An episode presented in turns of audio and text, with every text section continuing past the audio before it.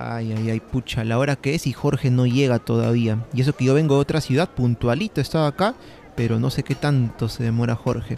Dos horas y nada. Ya cinco minutos más no llega y me voy. ¿Mm? Ahí está. Jorge, ¿qué tal? Por fin. Por fin.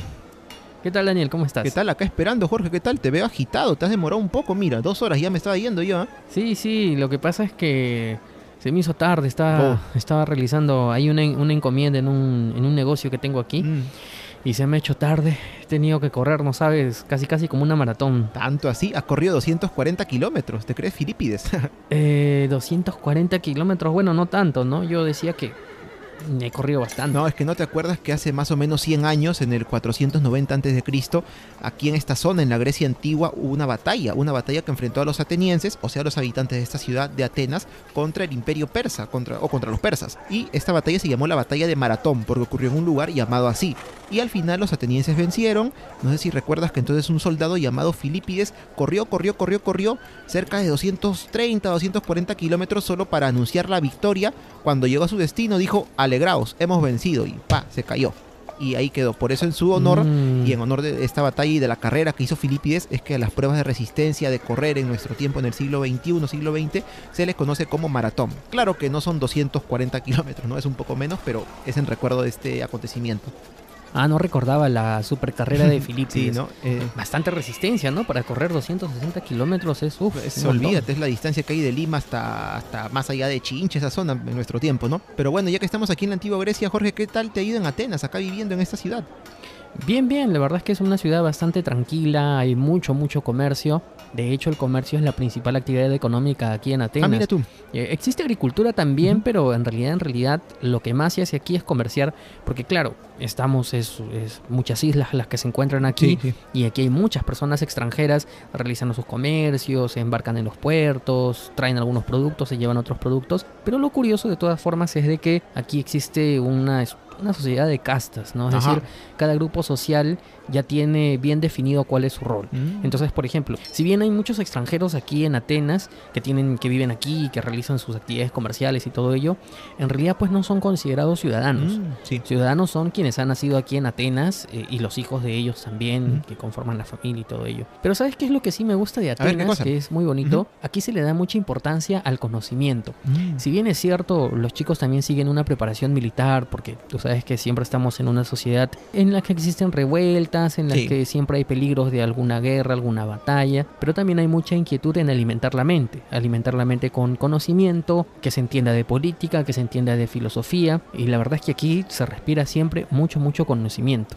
Y de hecho, hoy día nos vamos a reunir con alguien muy importante referido a la filosofía. Vamos, vamos caminando Sí, ¿no? mientras Vamos. me cuentas qué tal tu estancia allá en Esparta. Bueno, sí, vamos yendo. Bueno, ¿qué te contaré, Jorge? Ahí en Esparta, si bien también se cultiva un poco esto del conocimiento, más bien lo que se- a lo que se le da importancia es a la formación militar. Ahí olvídate, la sociedad está prácticamente, diría yo, como militarizada. ¿Y esto gracias a qué? Gracias a la constitución de Esparta, que es llamada la Gran Retra, y es atribuida a un legislador de hace mucho tiempo, hace cientos de años, llamado Licurgo. Se comenta que fue el quien estableció en primer lugar el tipo de gobierno que tienen ahí en Esparta, que es este bastante complejo. Es una diarquía, es decir, hay dos reyes que tienen prácticamente las mismas funciones y se encargan de dirigir el ejército, de declarar la guerra, de nombrar embajadores, pero también hay una especie como de congreso compuesto por 28 ancianos llamado la Jerusía que son los que hacen propuestas para mejorar el gobierno, presiden algunos juicios y son ancianos porque en su mayoría son hombres que tienen más de 60 años los que lo componen, esta, esta jerusía. También hay una asamblea popular donde se encuentran los hombres libres, que son los hombres que tienen más de 30 años nacidos en Esparta, y al mismo tiempo quienes han subido al poder últimamente son los llamados éforos, que son cinco personas que son sí, cinco personas elegidas una vez al año que tienen poderes de supervisión tanto en el tema del gobierno como en la educación. Y es aquí en la educación, Jorge, donde de verdad que es bastante dura la vida de las personas este, que nacen en Esparta. Te contaré, por ejemplo, que mira, los ciudadanos y sobre todo los niños se considera que les pertenecen al Estado. Entonces, cuando ellos nacen, se quedan con sus madres hasta que cumplen 7 añitos, porque se supone que el Estado les permite, ¿no? Se lo cede a sus madres, quédense con nuestros este, ciudadanos, con nuestros niños, hasta que cumplen estos 7 años. Entonces ahí los niños pasan a eh, tener una educación llamada el eirenado, que dura desde que ellos tienen 7 años hasta que cumplen 20, mira, bastante tiempo. Ahí les enseñan a leer, Mm, bastante sí, les tiempo. enseñan a leer, a escribir, obviamente les enseñan gimnasia, pero sobre todo les dan un duro entrenamiento militar. ¿Te acuerdas cuando de niños veíamos Dragon Ball ahí en nuestro tiempo? Dragon Ball Z y a Gohan, este Piccolo lo entrena. Más o menos así, ¿no? Los, les hacen este, pelear, les hacen sobrevivir en el frío, en condiciones muy, muy duras. Así están por bastante tiempo, pero recién es a los 30 años cuando pasan a ser ya ciudadanos libres de Esparta y pueden Mm, servir militarmente, entiendo. claro, como reserva del ejército hasta que cumplen 60 años. Y a partir de ahí, bueno, son considerados ancianos. Pero como te das cuenta, Jorge, pues la sociedad en Esparta está muy basada, muy basada en todo lo que es este, la milicia, no el ejército, desde la educación hasta cómo está organizado un poquito distinto a cómo se llevan las cosas aquí en Atenas, ¿no? Donde de todas maneras se le da mayor importancia al conocimiento, como habías comentado. Sí, pues aquí se le da más importancia al conocimiento. Si bien, como te decía, hay una información militar de por medio, en realidad aquí siempre existe mucho interés porque los niños aprendan conocimientos que luego van a desarrollar en su calidad de... Oye, oye, mira, ya llegamos. Aquí es el lugar, aquí es el lugar de la invitación.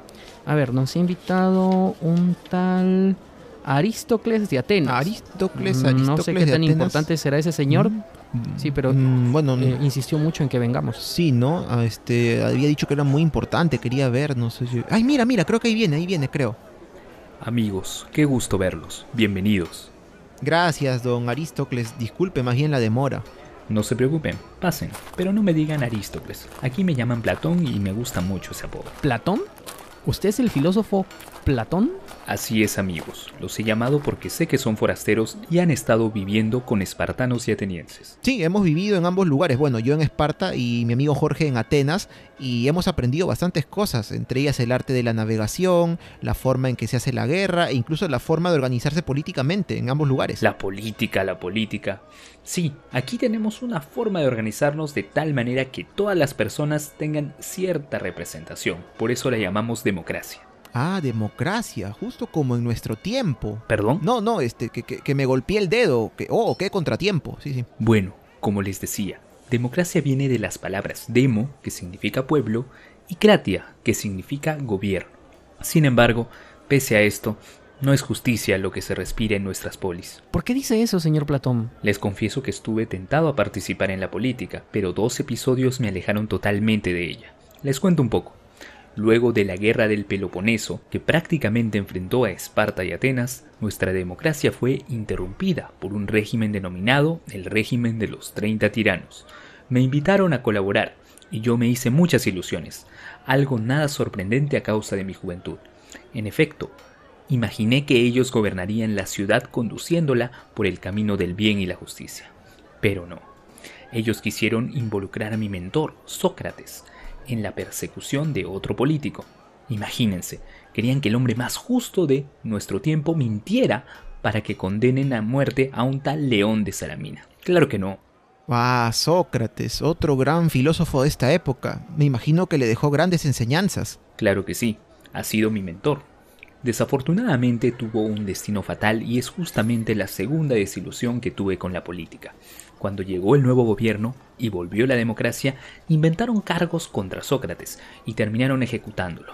Realmente terrible. Mmm, qué penoso momento. Imaginamos lo duro que fue para usted perder a su amigo y mentor. Y a partir de ahí se alejó totalmente de la política.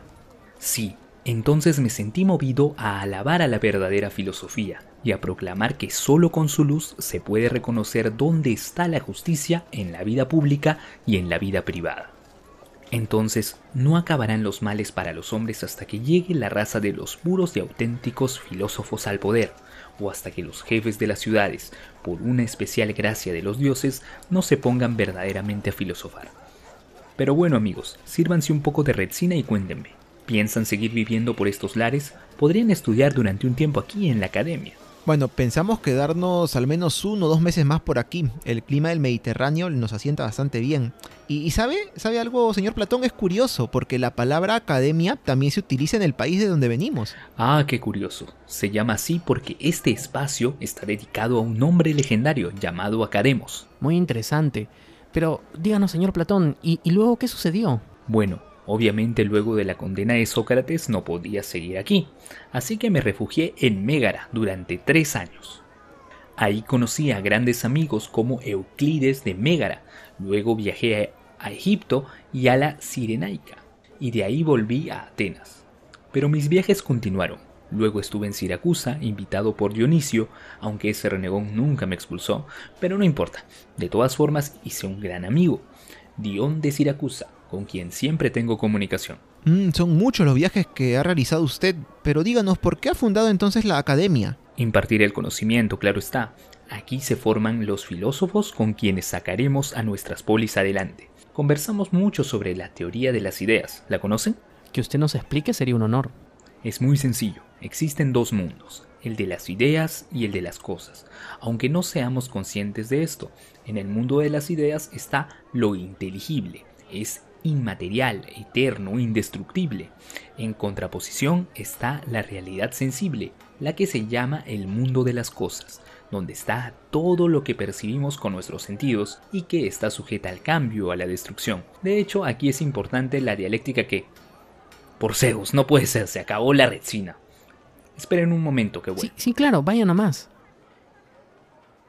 Oye, Daniel, Mm. Yo creo que nos quedamos un tiempito más, ¿no? Como para seguir aprendiendo de filosofía con Platón. Oye, imagínate, es un honor inmenso. Sí, de hecho, pero antes voy a buscar unos piqueos, ¿sabes? Porque esa rechina que nos ha invitado está bien fuerte, la garganta arde como el fuego. Ya vengo, ya vengo.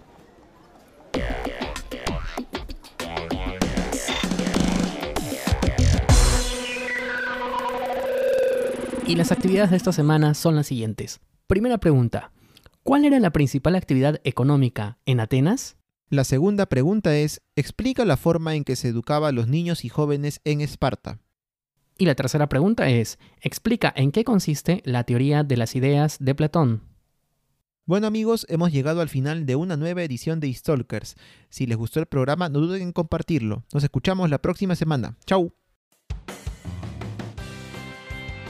Si te gusta nuestro podcast y te gusta recorrer junto a nosotros por las rutas de la curiosidad, te invitamos a apoyarnos en nuestro Patreon. Patreon es una plataforma que permite colaborar directamente con productores y artistas. En nuestro caso, nos ayudará a seguir generando contenido histórico y cultural. Puedes encontrarnos en patreon.com slash por las rutas de la curiosidad.